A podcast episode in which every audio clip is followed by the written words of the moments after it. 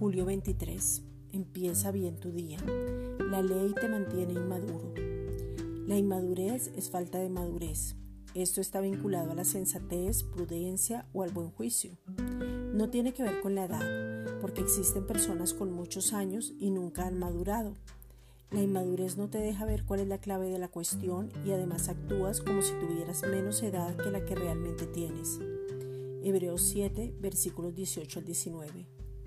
Queda pues abrogado el mandamiento anterior a causa de su debilidad e ineficacia, pues nada perfeccionó la ley, y de la introducción de una mejor esperanza, por la cual nos acercamos a Dios. La ley no perfecciona nada ni la va a perfeccionar, por eso queda abrogada totalmente porque tiene una debilidad y es ineficaz.